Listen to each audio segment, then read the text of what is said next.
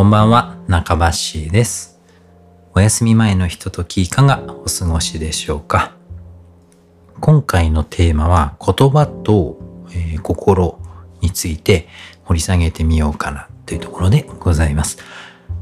えー、やっぱ言葉、あまあ音楽で言えば、まあ歌詞ですよね。えー、ね自分のその思いを伝えたりとか、まあこんなことがあったよって、こう、まあ伝聞で伝えたりとか、みたいな感じで、えー、まあ歌詞って考えたりするんですけど、で、その歌詞伝えるためのその言葉選びもなんかすごく、まあ重要ですよね。まあ当然かもしれませんけれども、まあ、自分で作ってみようって思うとなると、これがなかなかできなくて、この言い方でいいんだろうかとかね、伝わるんだろうかっていうのが、正直まだ全然分かってなくて、じゃあどこでそれを分かるようにしようかなってね、ちょっとね、ずっと考えてて、でも私はまあ幸いその職場を、えー、たくさんね、えー、転々としてきましたので、まあ、幸いなのかどうかはまあとりあえず置いといてですけどね。えー、まあおかげでたくさんの人に会いますよね、必然的にね。まあそれほどそのね、まあ深いね、お友達になるとか言うわけじゃないですけど、まあ仕事上でね、えー、ちょっと言葉交わすなんていうこともやっぱあるじゃないですか。そこでやっぱりその、あれ、この言い方まずかったかなとかね、なんか気分害してしまったのかななんてね、まあ思うのと、だいぶ後になってやっと気づくみたいなことが本当たくさんあって、えー、ね、当時ね、ちょっとご迷惑かけた皆さんもね、ただいらっしゃって本当申し訳ないかったんですけど、なんかそれ振り返ってみると、こういう、まあ言い方良くなかったなとか、もっと違うね、えー、言葉選べなかったのかなってね、ちょっと反省式なんですよ。で、それをちょっとまあ、よく最近思ってて、まあ、他のね、まあ、私自身じゃなくてもなんかね、他の方同士でなんかこう、ね、トラブルとかも、まあ、いろんな現場でね、えー、見て見聞きしたりとかね、まあ、実際に立ち会ったりすることもやっぱあって、やっぱすごくその言葉一つで誤解されたりとか、ね、あと、やっぱ普段のその行動と照らし合わせて、その言葉と一致してないんじゃないかみたいなこともやっぱり多くて、あ、そう、そういうふうにやっぱなっちゃうこともあるんだなって、まあ、それもなんか、すごく勉強になるなって思ってて、まあ、自分自身もね、その、音楽、歌を作るっていうことを、テーマがあるから、やっぱその言葉についてもね、ちょっとよく考えてみようっていうね、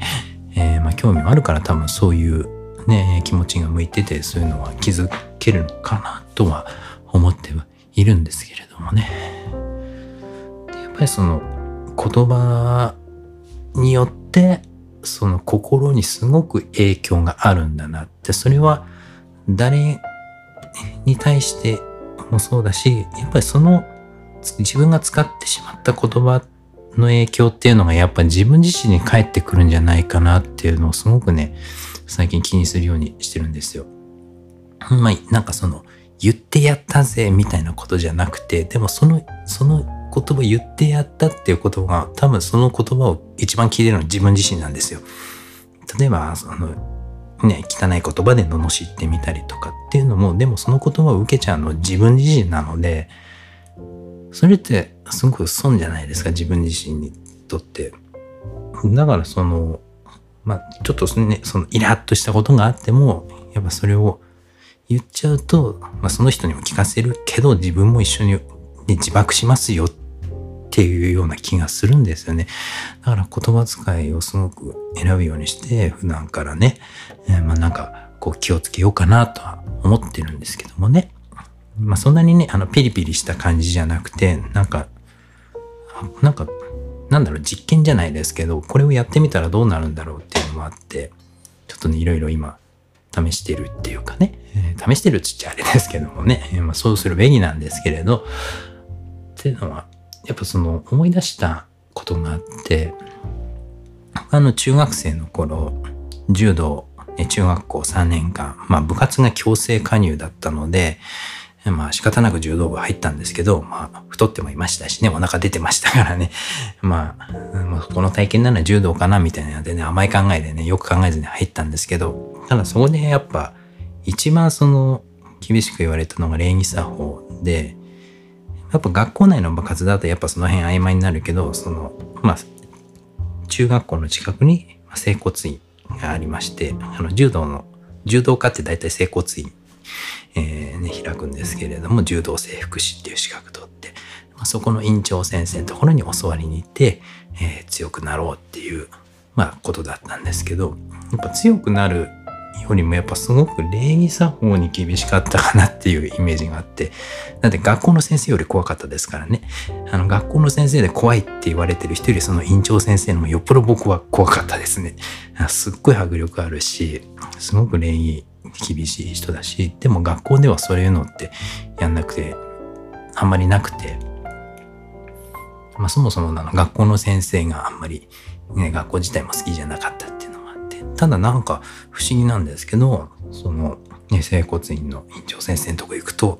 みんなピシって 背筋伸びて、お疲れ様ですみたいな感じでなっちゃって、あれはなんか不思議でしたね。やっぱその、まあその院長先生も本当に柔道が大好きな方ですね、今からちょっと振り返ってみると。ロンドン柔道が大好きで、その、やっぱ若い子たちを育てたい、その礼儀正しく、ちゃんとした心を持った子に育てたいっていう、やっぱ思いの強さだったんだと思うんですよね。あれだけな、君いろんなことを教えてくれて、で時にはご飯食べさせてくれたりとかもした、してくれてね、なんかいろいろ気使ってよくやっていただいたかなってね、今となってはね、えー、当時は分かりませんですけどね、中学生ぐらいのね、まだ全然子供なので、まあ、人見知りもすごかったですね、僕の場合って。なんか全然心も開かなくて。でもやっぱその挨拶、うん、とか礼儀、えー、お辞儀の仕方とかね、えー、道場入る前には必ずね、えー、ちゃんと足揃えてね、えー、で、手をね、ももの上に置いてこうやってお辞儀しなさいって教わってまあ、それをね、3年間毎日やるわけですよね。え、院長先生ところ教わり行くときは。でもそうやって染みつけると、どこが一番ポイントで、その、そういう形を、すごくあの、その子供の時期に染みつかせるってすごく大事だななんて思うんですよ。当時は当然わかんないです。なんでこんなことみたいなね。なんか古臭いなとかね。えーよくわかんないなって、まあ、とりあえずやっとくかぐらいなもんですよ。子供なので。えー、ね、それより早く家帰ってゲームしたいなとかね、そんなもんです。けど、こうやって私もう40超えまして、こうやって年齢重ねてくると、あ、これって心を作るのにすごく大事なんだなって、本当に最近よく思うんですよ。で、実際その思い出して言葉遣い気をつけよう、礼儀さんを気をつけようって思うようになってから自分の心がすごくなんか穏やかなんですよね。なんかその怒りとかに振り回されることもなくすごく安定してるっていうかなんか理不尽なことが起こってもそれに対して怒るっていうかまあこれはこういう風になってこういうことだからみたいなすごくなんか冷静になれるんですよね。かといってその感情が全くないとかそういうわけでももちろんないですよ。なんかその安定するんですよね。あ、これってやっぱ姿勢を正して向き合って、で、ちゃんとその相手を思いやって言葉を選んで話すってことが何よりも、えー、自分の心を正すのに、えー、つながってくるっていうのがやっぱ大事なんですね。で必ずその気持ちだけでなんとかって思うよりもやっぱり普段の行動所作ですね。どんな歩き方してるのか、えー、ね、どういう話し方をするのか、えー、どういう言葉遣いをするのか、ね、相手に合わせてその適切な音量で話せるのかとかね、なんかいろんなことをやっぱ思いやりみたいなところがそのやっぱ形所作から入っていくとそういう人間にの心にえ、なっていくのかななんてね、最近ほんと痛感してるんですよ。あだから型が大事なんだって、形があって心が作られていくんだっていうところがようやくね、なんか気づき始めたんですよ。それはなんかその、こうやってポッドキャストで自分の話してる声聞いててなんかそういうふうに思えたんですよ。一応ね、あの、あまりこのだらしない格好しないで、ちゃんとね、背筋伸ばして、マイクに向かってビシッと話すっていうふうに心がけてはいるんですけど、そうするとやっぱそういう、えー、ね、言葉遣い気をつけようみたいになってくるし、もちろんその、ね、聞いてくださる皆さんがいるってことを意識すると、やっぱり違いますよね、内容もね。だから多分私のね、普段の感じ知ってる方だと、だいぶよそ行きの話し方になってるかもしれませんけれども、ね、全然違うでしょみたいなんですけど、でもそれも普段のそのね、えー、砕けたのももちろん私だし、こうやってあの、ちゃんとピシッとして話すっていうのももちろん自分だし、なんか両方あるしっていうので、その、そうなるとやっぱ、ね、その時のやっぱ自分のね、姿勢とかも違うじゃないですか。普段ね、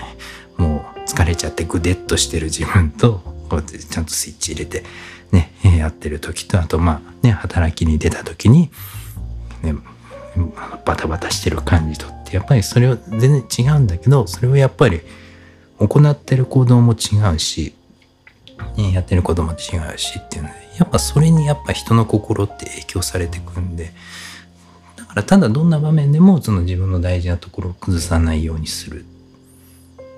ためにやっぱこ一番最初にできるのは言葉遣いですよね。だから普段歩く時ももうね、だらだら歩かないで外出たらちゃんと背筋伸ばそうとかね。うん、なんかそういうのね、なんか気をつけようって思ったんですよ。なんかいろんな人、僕ね、職場たくさん転々としてきたんで、まあそれが、まあ功を奏したわけですけど、いろんな人を見て、あ、自分の行動をちょっと振り返ようって思ったんですよね。まあ、特定の誰かっていうわけじゃなくて、ああいうこういう人もいるな、こういう人もいるなっていうのを見て、でやっぱその怒りに任,、まま、任せてやっぱなんかね怒っちゃったりするとその怒った時の発言を一番聞いてるのって何よりも自分自身なんですよ。相手方とすれば案外全然響いてないし受け取ってないかもしれないじゃないですか。あまたまたこんなこと言ってるなぐらいな。じゃないです。ただ自分の方は感情を込めていってそのその言ってる言葉の感情までわかるわけですよね。もしね自分がその怒りに任せて何かを言ってしまったとしたら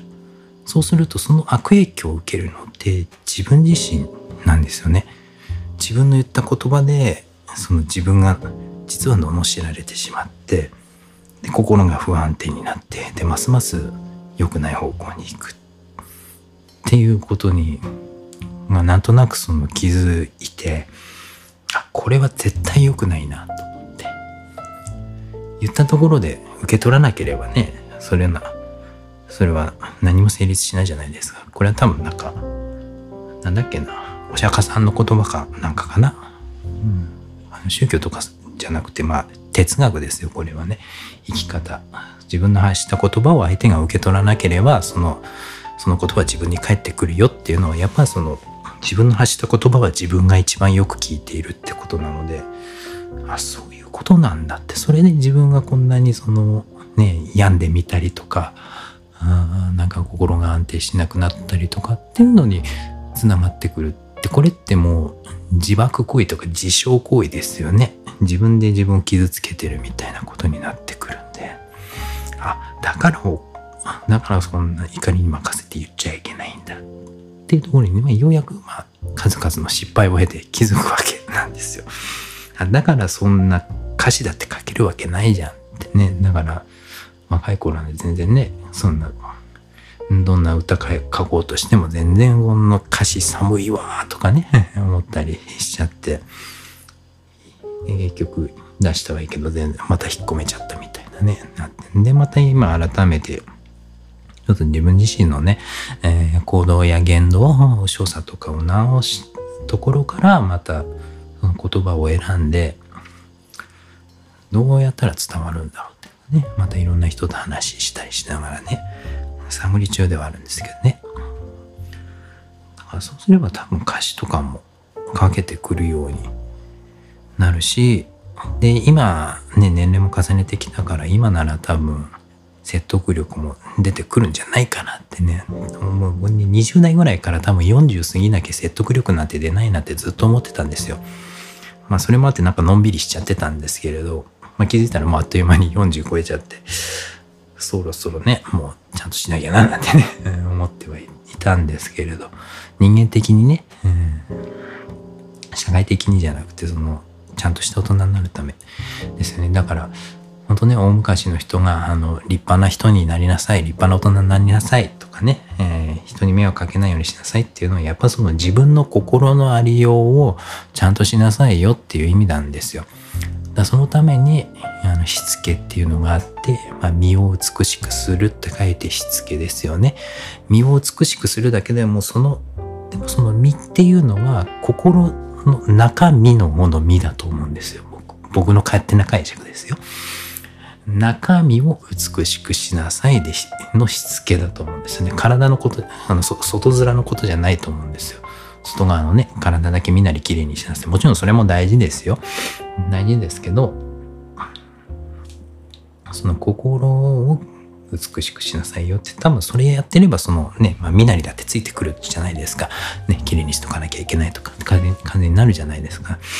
だからそこのためにしつけとかお作法とか所作とか礼儀とかがあるわけで、うん、だからねただその教えるね子供に教える時にやっぱり意味その深い意味まではね僕多分中学生当時だったらね、まあ、そういう話されてもやっぱわからないじゃないですか。だからこうしなさいこうしなさいっても深く言うよりもとりあえず身につけてもらってね、僕も中学3年間やってただけですけど、やっぱその作法って忘れてないですから、で大人になって気づく時が来るから、だから子供のうちに、あの作法だけでもやっとけばその行動から心がついてくるっていうことなので、多分そういうことでいろいろ教えてくださったのかなってね、今となってはね、えー、思います。僕ちちっちゃい頃からそのね、えー、ご年配の方とね、関わる機会が多かったですからね、まあ両親とも働いてましたし、まあね、で、で、うちには祖母がおりましたね。祖母も祖父もおりましたので、一緒に暮らしてましたから、やっぱその、で、そうするとそういうお友達も来るじゃないですか。えー、いろんなご年配の方とかね、話したりするとね。やっぱりその、ちゃんと礼儀っていうかね、ちゃんとしなさいとかね、服を、あの、寝るときは洋服ちゃんと畳みなさいみたいなことだったんですけど、あの、結構ね、真面目にやってたんですよね。今となってもやっぱそういうのが、あの、大事。心を乱さないために大事なんだっていうところですよね。それがなんか心の強さにもなってくるし、ま、人に対する思いやりとかね、えー、助け合おうつながってくるしなん、だそういうことにやっぱつながってくるですよね。だからそういうのがあって日常のちゃんとした所作動作があってそれで作る歌とかに説得力ができたりとかしてくるんじゃないかなってね思ってはいるんですよね。でもね、それでもやっぱ歌詞を書くのは難しいです。本当にね。なかなかね、理想はね、いろいろあるんですけれどもね。